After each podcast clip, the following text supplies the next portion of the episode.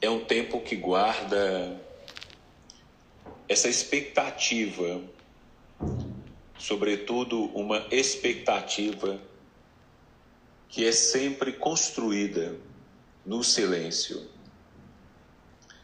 Saber esperar, né? Por isso, nas religiões clássicas, antigas, havia dentro do espírito de formação das pessoas um tipo de educação para o segredo. Porque o segredo, às vezes, impõe que a gente saiba ficar em silêncio por algum tempo, né? Existe uma expressão popular que diz que quem conversa muito dá bom dia a cavalo, exatamente porque o silêncio faz com que você mastigue dentro do seu próprio coração. O silêncio permite que você conviva com você mesmo, com suas expectativas na vida, né? A falta do silêncio, a incapacidade do silêncio, às vezes mela nossos projetos, né? Porque se você está pensando uma coisa e aí você fala para alguém, uma pessoa pode de repente roubar sua ideia, né? Antes de você. Se você está num ambiente e aí você olha para alguém, se interessa por uma namorada, o namorado comenta com a amiga, pode ser que ela faça uma estratégia e na festa seguinte o namorado vai para a mão de uma outra pessoa ou a namorada. Então muitas vezes na nossa vida o que nós pretendemos às vezes precisa ser guardado no silêncio necessariamente nós não precisamos falar para as pessoas o que nós pensamos, o que nós sentimos, quais são os projetos da nossa vida. Às vezes é importante que você saiba no seu coração guardar todas as coisas. E um dos textos da Sagrada Escritura dizia que uma das virtudes, sobretudo que tinha Nossa Senhora, é que ela guardava em silêncio todas as coisas em seu coração. Nossa Senhora é o exemplo para nós da espera, saber esperar. Penso que a virtude da esperança é uma virtude que precisa ser reimplantada, ser rediscutida e ser repensada entre nós. Tem uma expressão também popular, né, que diz: menino, tenha calma, você não é de sete meses. Exatamente porque nós somos muitas vezes tomados por uma profunda fome de futuro, né? E essa profunda fome de futuro produziu uma nova enfermidade que vai tomando conta da nossa sociedade que é a ansiedade. E a ansiedade, que é exatamente essa fome de futuro, ela impede, primeiro, que a gente aproveite a própria vida, que a gente deguste a própria vida, né? Daí também tem uma outra expressão que nós encontramos no ditado popular que diz, né, que apressado come cru. Exatamente porque nós temos essa incapacidade de viver o presente. A esperança, ela não se relaciona só com a ideia de futuro. A esperança, ela se relaciona também com a capacidade que a gente precisa ter de viver o próprio presente, porque nós não vivemos de esperança. A esperança é exatamente esta capacidade que a gente tem que ter de viver o presente aguardando aquilo que vem no futuro. Só que a gente tem dificuldade, às vezes, tem gente que tem dificuldade de viver o presente e vive em função do passado. São as pessoas que nós as chamamos de anacrônicas, né? Cronos em grego é o deus do tempo. Anacroné, anacrônicos. Os anacrônicos são aqueles que vivem fora do tempo, são aqueles que são ultrapassados. Então tem pessoas que elas não são conservadoras, né? Porque conservar significa você permitir que permaneça aquelas coisas boas que são bases sustentadoras das nossas vidas, da nossa história. Há pessoas que são anacrônicas porque elas vivem fora do tempo, elas são ultrapassadas, elas não conseguem é, viver, elas não conseguem perceber a beleza e a riqueza que o próprio tempo traz para a gente. Então a vida, ela pede de nós esta capacidade, que é a capacidade de ultrapassagem. Então a nossa vida é uma ultrapassagem. Então, como a nossa vida é ultrapassagem, ela é permanente processo de vir a ser. Ela é permanente processo de morte. E como permanente processo de morte, a nossa vida ela vai deixando de ser. Por isso a gente tem essa simbologia da vela colocada no nosso altar. Né? Na medida que a vela vai iluminando, ela vai desaparecendo. Lembra para gente a própria vida. A gente só morre porque vive. A gente só morre porque experimenta a vida. Então não tem como falar de morte separada da vida. A morte é irmã gêmea da própria vida. Então é preciso viver. Então, isso na medida que você vai vivendo. Então, a morte, a gente poderia dizer que é a máxima expressão da vida. Porque você só morre ah, quando você chega à maturidade da vida, quando a vida amadurece, quando a vida se planifica. Aí a morte toma conta desse espaço de forma total e absoluta. Então nós temos que ter primeiro essa capacidade de fazer o movimento da vida, né? E todo movimento ele é sempre dolorido, sobretudo porque nós temos a dificuldade de lidar com o futuro e nós temos a dificuldade de lidar com o passado exatamente porque nós gostaríamos de cristalizar a nossa vida, né? deixar a nossa vida parada. Mas aí tem outro ditado que diz também que água parada cria bicho, água parada morre. O movimento é essencial para que a vida ela possa continuar na sua dinâmica, né? A vida, estou vendo que tem uma filósofa ali, né? A vida e aí diz Aristóteles que o movimento é essencial para a vida. De todas as coisas, de tudo que existe, o movimento ele é essencial em todo o movimento da natureza, porque tudo é movimento, tudo é fluxo. Então nada nasce para a estabilidade, tudo nasce para a morte. Talvez seja isso que o próprio Cristo tenha dito também para a gente no Evangelho, né? Não ficará pedra sobre pedra, tudo será destruído. Não ficará pedra sobre pedra, tudo será destruído. É porque tudo é fluxo, tudo é movimento. Então nós temos dificuldade de fazer as perdas e nós temos a dificuldade de receber o que vem.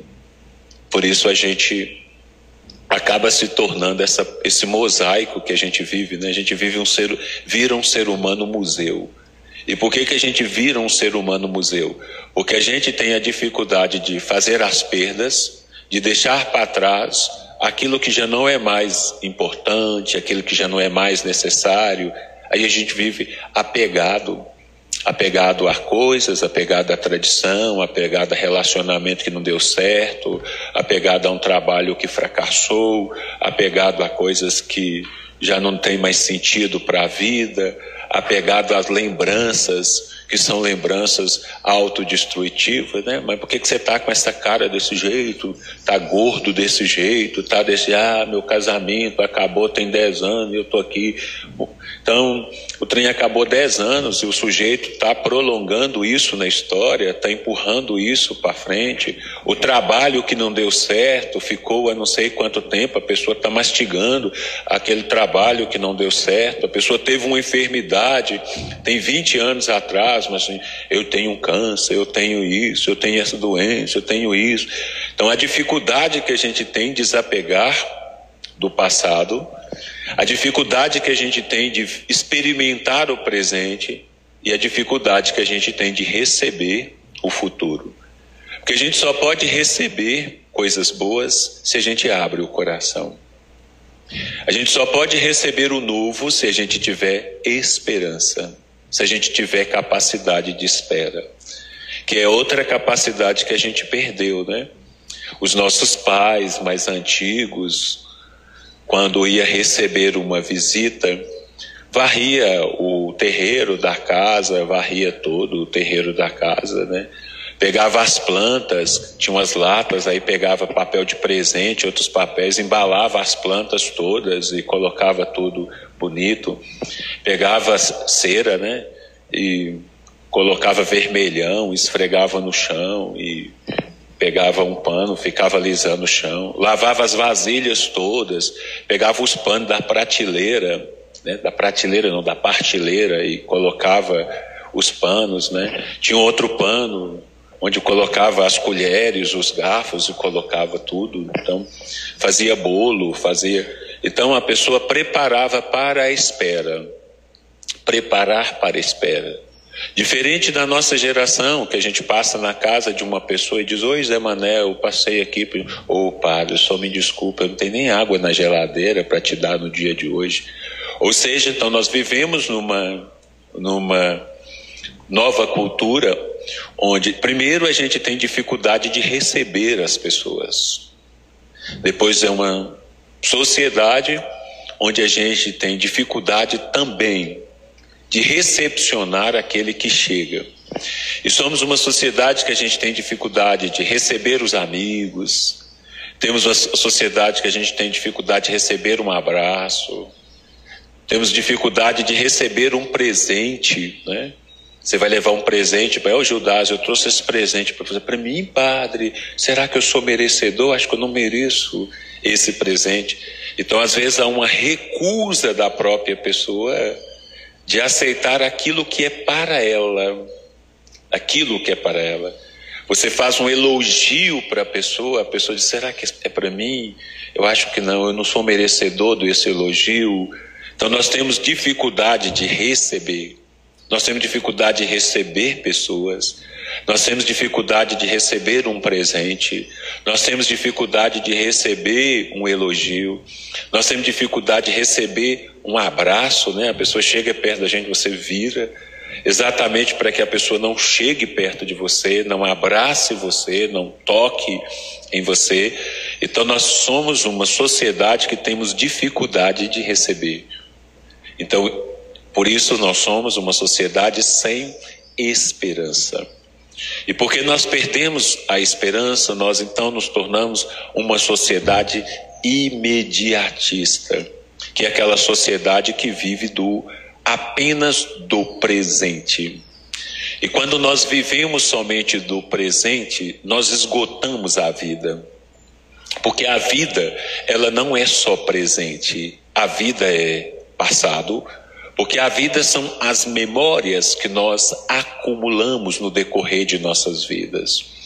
E no decorrer de nossas vidas, nós vamos colocando dentro da nossa caixinha de lembranças as inúmeras experiências da nossa vida Colocamos a professora que nos educou, nos ensinou as primeiras letras. Colocamos nossos coleguinhas que estudaram com a gente. Colocamos a, o coleguinha da rua que colocou o apelido na gente que a gente não gostava e ficava enfurecido com ele e a gente pegava pedra para poder jogar nele. Colocamos as pessoas que foram brincando com a gente.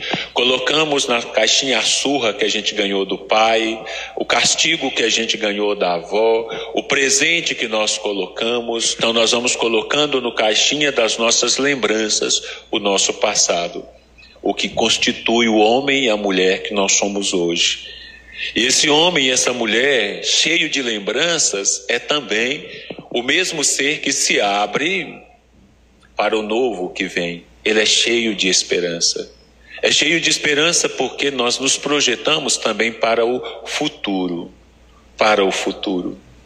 Infelizmente, nós não somos apenas esse ser do presente, nós carregamos essa centelha que é a centelha da esperança. A esperança, ela se compõe de dois outros elementos. A esperança se compõe do sonho e a esperança se compõe das utopias. A esperança se compõe dos sonhos e a esperança se compõe da utopia. A utopia, ela é a capacidade da gente dissolver o presente. A utopia dissolve o presente. Como diz uma música que a gente canta, né?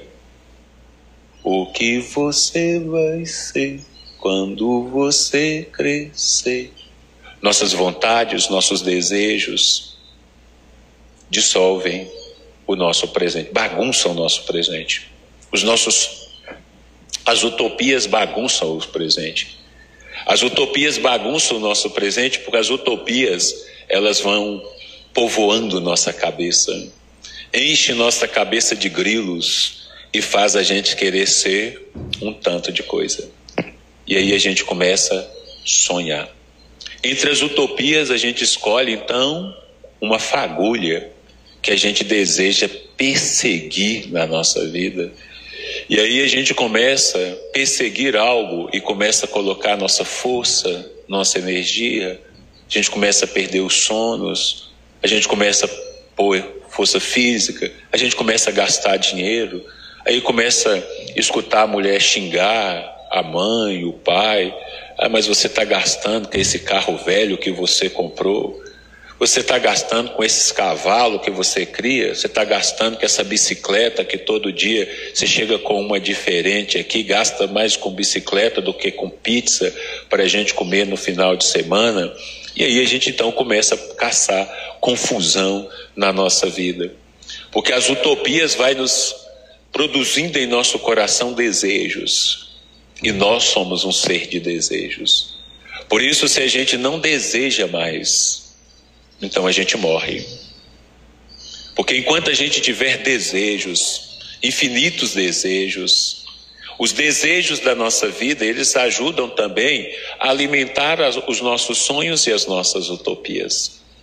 Por isso, quando você chega num banco da, da igreja e olha aquela pessoa com aquele olho desidratado, olhando para você assim, aquele olho de peixe morto, e você pergunta: Não, o que, que você. Ah, eu não quero mais nada, ah, eu acho que tá bom de morrer, eu acho que eu já chegou velho, já estou bom de morrer. Aí então você pode já assinar então o atestado de óbito para aquela pessoa, porque na verdade você tem aí sentado um cadáver ambulante.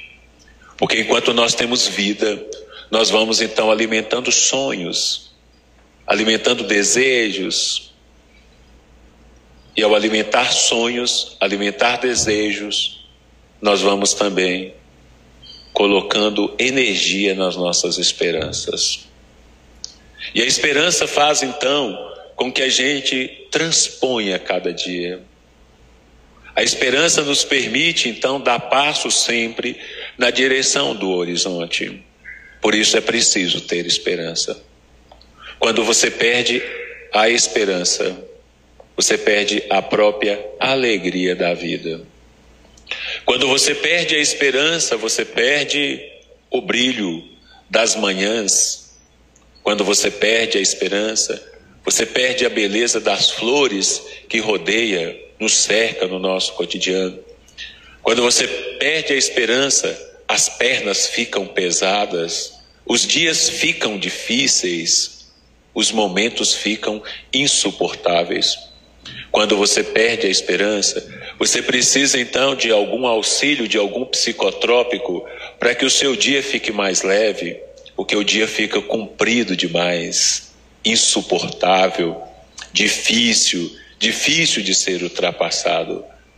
A esperança faz com que a vida ela ganhe leveza, porque a esperança faz com que a gente faça esse movimento de transposição permanente da nossa vida.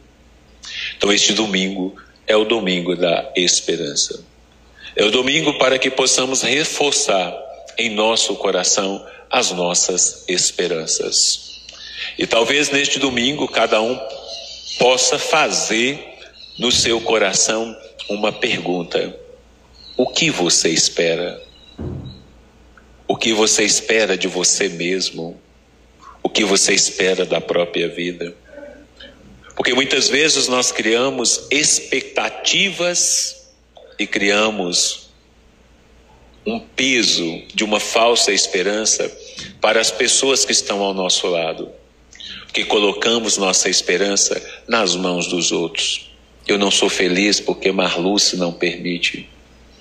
Eu não sou feliz porque Alex não me deixa. Então, muitas vezes nós começamos a culpabilizar as pessoas que estão à nossa volta por não ser capaz de fazer as transposições que precisam ser feitas na nossa vida. A esperança não é dos outros, a esperança é nossa. E nós não podemos infundir a esperança nas pessoas. Nós podemos ajudá-las acalentar suas esperanças, alimentar as suas esperanças, mas jamais podemos criar esperanças para as pessoas. Porque as esperanças, elas são muito particulares. Porque as esperanças, elas estão relacionadas com o sentido que a gente dá para a nossa vida. E o sentido que a gente dá para a nossa vida é somos nós que damos. Às vezes tem pessoas que se frustram, né? Porque elas queriam criar esperanças. Padre, meu filho é tão desanimado. Eu acho que se eu arrumar um curso de medicina para ele fazer, ele vai ter esperança. E aí o pai vende a fazenda, vende a casa, põe o filho na faculdade de medicina, todos os dias paga as mensalidades e no fim do semestre ele descobre que ele foi reprovado em 60% dos conteúdos. Porque a esperança não é da, dele a esperança do Pai. Então muitas vezes nós morremos para alimentar as esperanças das outras pessoas. Muitas vezes nós morremos, muitas vezes nós culpamos, nos culpamos, porque as pessoas não têm esperança. Né? Essa semana eu falava para uma colega de trabalho nossa da universidade que o filho suicidou com 21 anos. Eu dizia para ela: nós não devemos nos culpar pela falta de esperança daqueles que nos cercam. Porque nós não podemos ser responsáveis pelas esperanças das outras pessoas. Tem pessoas que sofrem porque carregam drogado a vida inteira. E sofrem. E se culpa porque o drogado é um peso na sua vida. Você não é responsável pela falta de esperança do drogado. E quantas pessoas que destrói a sua esperança, se culpando por alguém ao seu lado que jogou sua esperança na lata de lixo. Então, que possamos neste domingo renovar a esperança e que possamos compreender que a esperança é nossa. E se você puder juntar a sua esperança com quem tem esperança, Saiba que você será mais forte se você será mais feliz. Saiba que se você for uma pessoa muito esperançosa, mas tiver ao seu lado alguém que não tem esperança, saiba que a ladeira da sua vida será uma grande cruz. Porque enquanto você sonha muito, a cada passo que você sonha, ele com certeza te dará rasteira em mais dois e no final da vida, quando você talvez tivesse de andar muitos quilômetros, pode ser que você termine a sua vida pela metade, porque alguém sem esperança foi uma pedra de tropeço no seu caminho. Jamais permita que as pessoas matem a sua esperança. Se no caminho da vida você percebe que quem está ao seu lado destrói a sua esperança, destrói o seu caminho, tenha coragem de transpor as pedras da vida e continuar o seu caminho. Isso não é egoísmo, isso se chama amor próprio. Que Deus nos abençoe nesta manhã. Era é um tempo que guarda essa expectativa, sobretudo uma expectativa que é sempre construída no silêncio. Saber esperar, né? Por isso, nas religiões clássicas, antigas, havia dentro do espírito de formação das pessoas um tipo de educação para o segredo. Porque o segredo, às vezes, impõe que a gente saiba ficar em silêncio por algum tempo, né? Existe uma expressão popular que diz que quem conversa muito dá bom dia a cavalo, exatamente porque o silêncio faz com que você mastigue dentro do seu próprio coração. O silêncio permite que você conviva com você mesmo, com suas expectativas na vida, né? A falta do silêncio, a incapacidade do silêncio, às vezes mela nossos projetos, né? Porque se você está pensando uma coisa e aí você fala para alguém, uma pessoa pode de repente roubar sua ideia, né? Antes de você. Se você está num ambiente e aí você olha para alguém, se interessa por uma namorada, o namorado comenta com a amiga, pode ser que ela faça uma estratégia e na festa seguinte o namorado vai para a mão de uma outra pessoa ou a namorada. Então muitas vezes na nossa vida o que nós pretendemos às vezes precisa ser guardado no silêncio Necessariamente nós não precisamos falar para as pessoas o que nós pensamos, o que nós sentimos, quais são os projetos da nossa vida. Às vezes é importante que você saiba no seu coração guardar todas as coisas. E um dos textos da Sagrada Escritura dizia que uma das virtudes, sobretudo que tinha Nossa Senhora, é que ela guardava em silêncio todas as coisas em seu coração. Nossa Senhora é o exemplo para nós da espera, saber esperar. Penso que a virtude da esperança é uma virtude que precisa ser reimplantada, ser rediscutida e ser repensada entre nós. Tem uma expressão também popular, né, que diz: menino, tenha calma, você não é de sete meses. Exatamente porque nós somos muitas vezes tomados por uma profunda fome de futuro, né? E essa profunda fome de futuro produziu uma nova enfermidade que vai tomando conta da nossa sociedade que é a ansiedade. E a ansiedade, que é exatamente essa fome de futuro, ela impede, primeiro, que a gente aproveite a própria vida, que a gente deguste a própria vida, né? Daí também tem uma outra expressão que nós encontramos no ditado popular que diz, né, que apressado come cru. Exatamente porque nós temos essa incapacidade de viver o presente. A esperança, ela não se relaciona só com a ideia de futuro. A esperança, ela se relaciona também com a capacidade que a gente precisa ter de viver o próprio presente, porque nós não vivemos de esperança. A esperança é exatamente esta capacidade que a gente tem que ter de viver o presente, aguardando aquilo que vem no futuro. Só que a gente tem dificuldade às vezes, tem gente que tem dificuldade de viver o presente e vive em função do passado.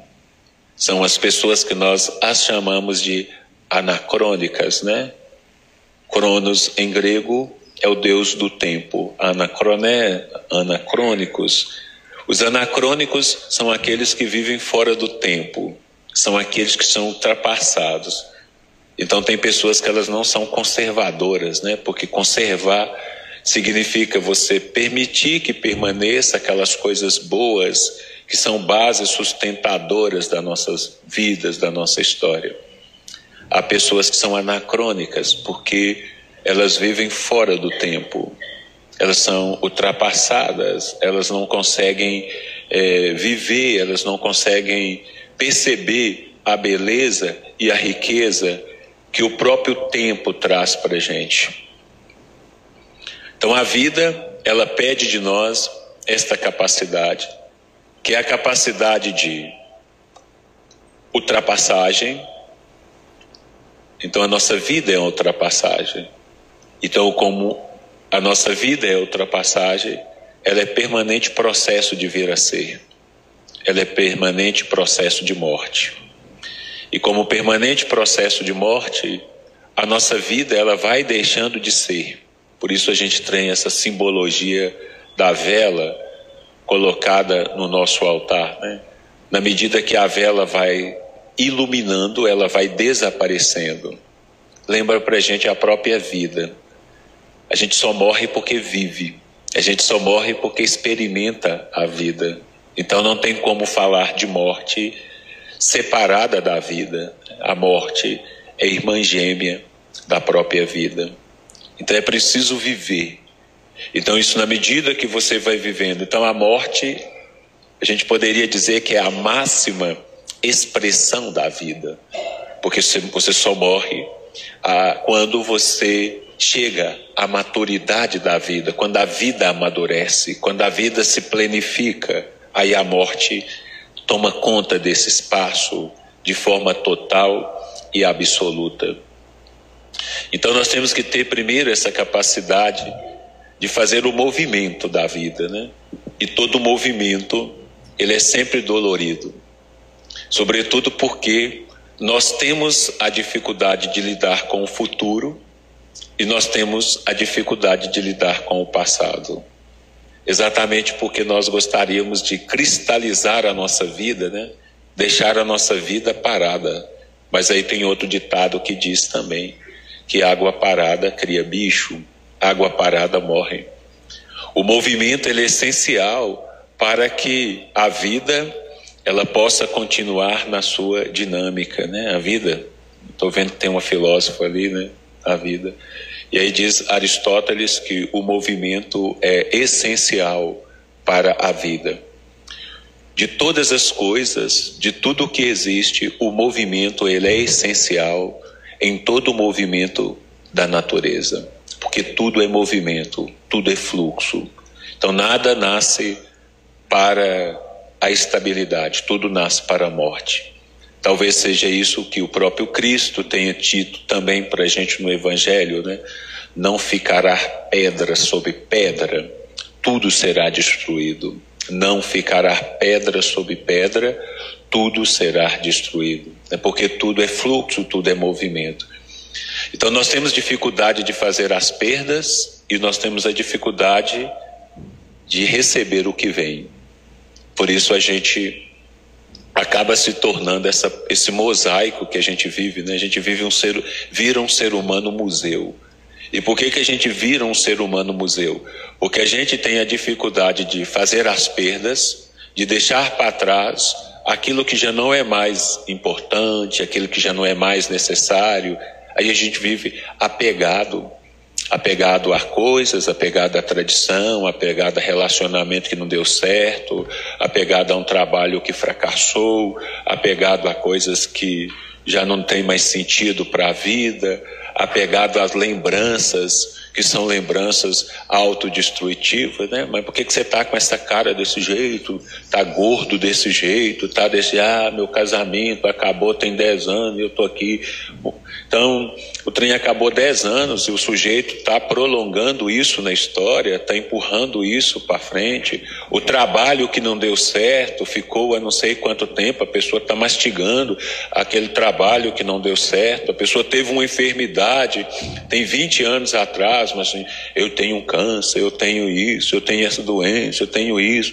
Então, a dificuldade que a gente tem de desapegar do passado a dificuldade que a gente tem de experimentar o presente e a dificuldade que a gente tem de receber o futuro.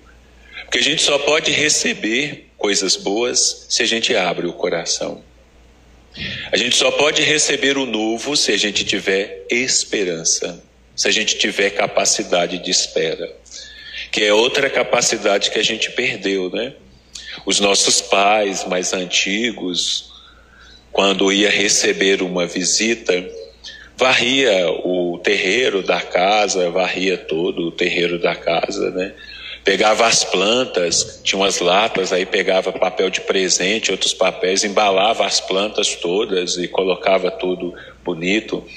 Pegava cera, né? E colocava vermelhão, esfregava no chão e pegava um pano, ficava alisando o chão, lavava as vasilhas todas, pegava os panos da prateleira, né, da prateleira não, da partilheira e colocava os panos, né? Tinha outro pano onde colocava as colheres, os garfos e colocava tudo. Então, fazia bolo, fazia. Então a pessoa preparava para a espera. Preparar para a espera. Diferente da nossa geração, que a gente passa na casa de uma pessoa e diz: Oi, Zé Mané, eu passei aqui. Ô, oh, padre, só me desculpa, eu não tenho nem água na geladeira para te dar no dia de hoje. Ou seja, então nós vivemos numa, numa nova cultura onde, primeiro, a gente tem dificuldade de receber as pessoas. Depois, é uma sociedade onde a gente tem dificuldade também de recepcionar aquele que chega. E somos uma sociedade que a gente tem dificuldade de receber os amigos, temos uma sociedade que a gente tem dificuldade de receber um abraço, temos dificuldade de receber um presente, né? Você vai levar um presente para o Judas, eu trouxe esse presente para você. Para mim, padre, será que eu sou merecedor? Acho que eu não mereço esse presente. Então, às vezes, há uma recusa da própria pessoa de aceitar aquilo que é para ela, aquilo que é para ela.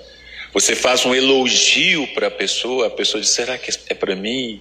Eu acho que não, eu não sou merecedor desse elogio.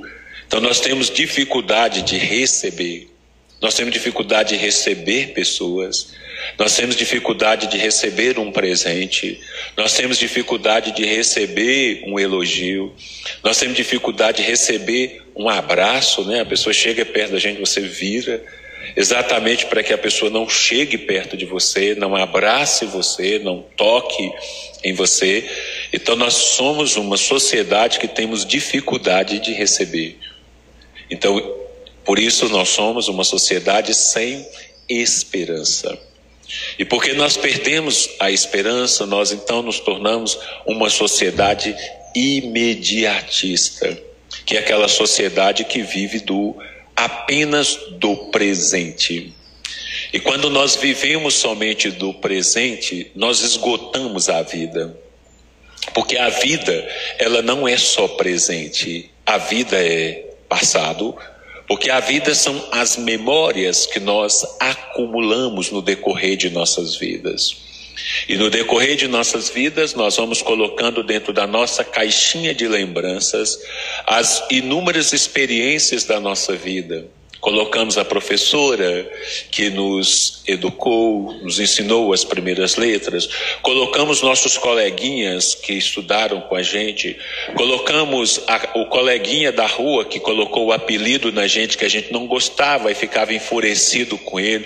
E a gente pegava pedra para poder jogar nele, colocamos as pessoas que foram brincando com a gente, colocamos na caixinha surra que a gente ganhou do pai, o castigo que a gente ganhou da avó, o presente que nós colocamos. Então, nós vamos colocando no caixinha das nossas lembranças o nosso passado, o que constitui o homem e a mulher que nós somos hoje.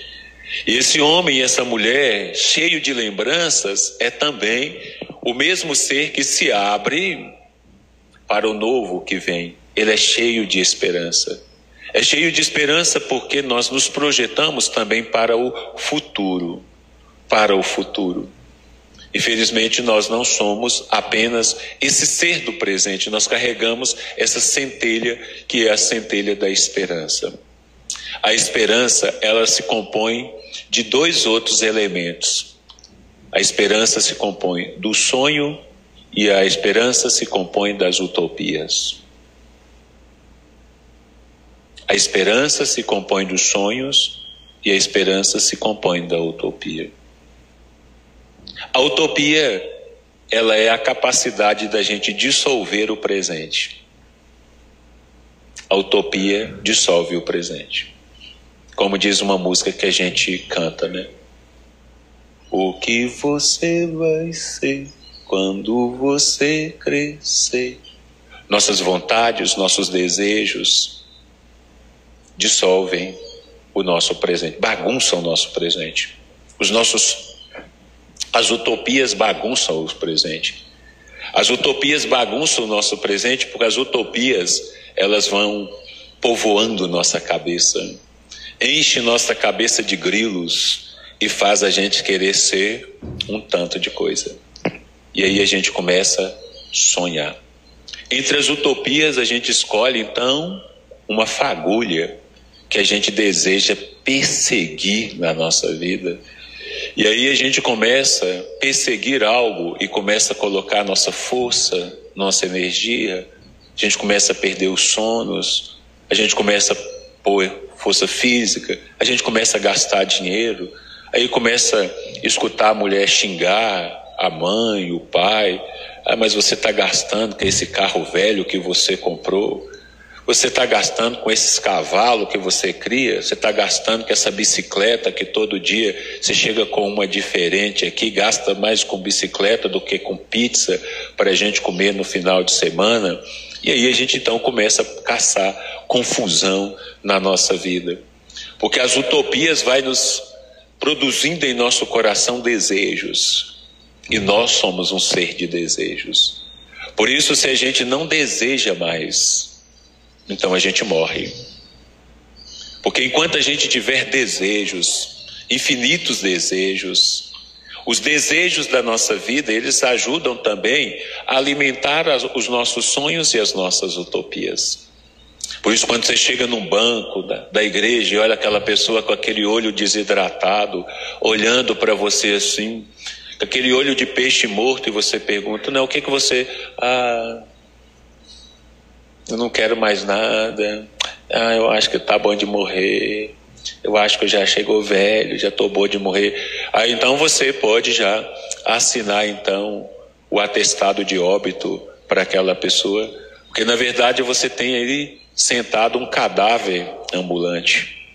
Porque enquanto nós temos vida, nós vamos então alimentando sonhos, alimentando desejos, e ao alimentar sonhos, alimentar desejos, nós vamos também colocando energia nas nossas esperanças. E a esperança faz então com que a gente transponha cada dia. A esperança nos permite então dar passo sempre na direção do horizonte. Por isso é preciso ter esperança. Quando você perde a esperança, você perde a própria alegria da vida. Quando você perde a esperança, você perde o brilho das manhãs. Quando você perde a esperança, você perde a beleza das flores que rodeia, nos cerca no nosso cotidiano. Quando você perde a esperança, as pernas ficam pesadas, os dias ficam difíceis, os momentos ficam insuportáveis. Quando você perde a esperança, você precisa então de algum auxílio, de algum psicotrópico, para que o seu dia fique mais leve, porque o dia fica comprido demais, insuportável, difícil, difícil de ser ultrapassado. A esperança faz com que a vida ela ganhe leveza, porque a esperança faz com que a gente faça esse movimento de transposição permanente da nossa vida. Então este domingo é o domingo da esperança. É o domingo para que possamos reforçar em nosso coração as nossas esperanças. E talvez neste domingo cada um possa fazer no seu coração uma pergunta: O que você espera? O que você espera de você mesmo? O que você espera da própria vida? Porque muitas vezes nós criamos expectativas e criamos um peso de uma falsa esperança para as pessoas que estão ao nosso lado que colocamos nossa esperança nas mãos dos outros. Eu não sou feliz porque Marluce não permite.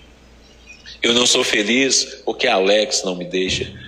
Então, muitas vezes nós começamos a culpabilizar as pessoas que estão à nossa volta por não ser capaz de fazer as transposições que precisam ser feitas na nossa vida. A esperança não é dos outros, a esperança é nossa. E nós não podemos infundir a esperança nas pessoas. Nós podemos ajudá-las acalentar suas esperanças, alimentar as suas esperanças, mas jamais podemos criar esperanças para as pessoas. Porque as esperanças, elas são muito particulares. Porque as esperanças, elas estão relacionadas com o sentido que a gente dá para a nossa vida. E o sentido que a gente dá para a nossa vida é somos nós que damos. Às vezes tem pessoas que se frustram, né? Porque elas queriam criar esperanças. Padre, meu filho é tão desanimado. Eu acho que se eu arrumar um curso de medicina para ele fazer, ele vai ter esperança. E aí o pai vende a fazenda, vende a casa, põe o filho na faculdade de medicina, todos os dias paga as mensalidades e no fim do semestre ele descobre que ele foi reprovado em 60% dos conteúdos. Porque a esperança não é da, dele, a esperança do Pai. Então muitas vezes nós morremos para alimentar as esperanças das outras pessoas. Muitas vezes nós morremos, muitas vezes nós culpamos, nos culpamos, porque as pessoas não têm esperança. Né? Essa semana eu falava para uma colega de trabalho nossa da universidade que o filho suicidou com 21 anos, eu dizia para ela: nós não devemos nos culpar pela falta de esperança daqueles que nos cercam, porque nós não podemos ser responsáveis pelas esperanças das outras pessoas. Tem pessoas que sofrem porque carregam drogado a vida inteira e sofrem e se culpa porque o drogado é um peso na sua vida. Você não é responsável pela falta de esperança do drogado. E quantas pessoas que destroem a sua esperança, se culpando por alguém ao seu lado que jogou sua esperança na lata de lixo.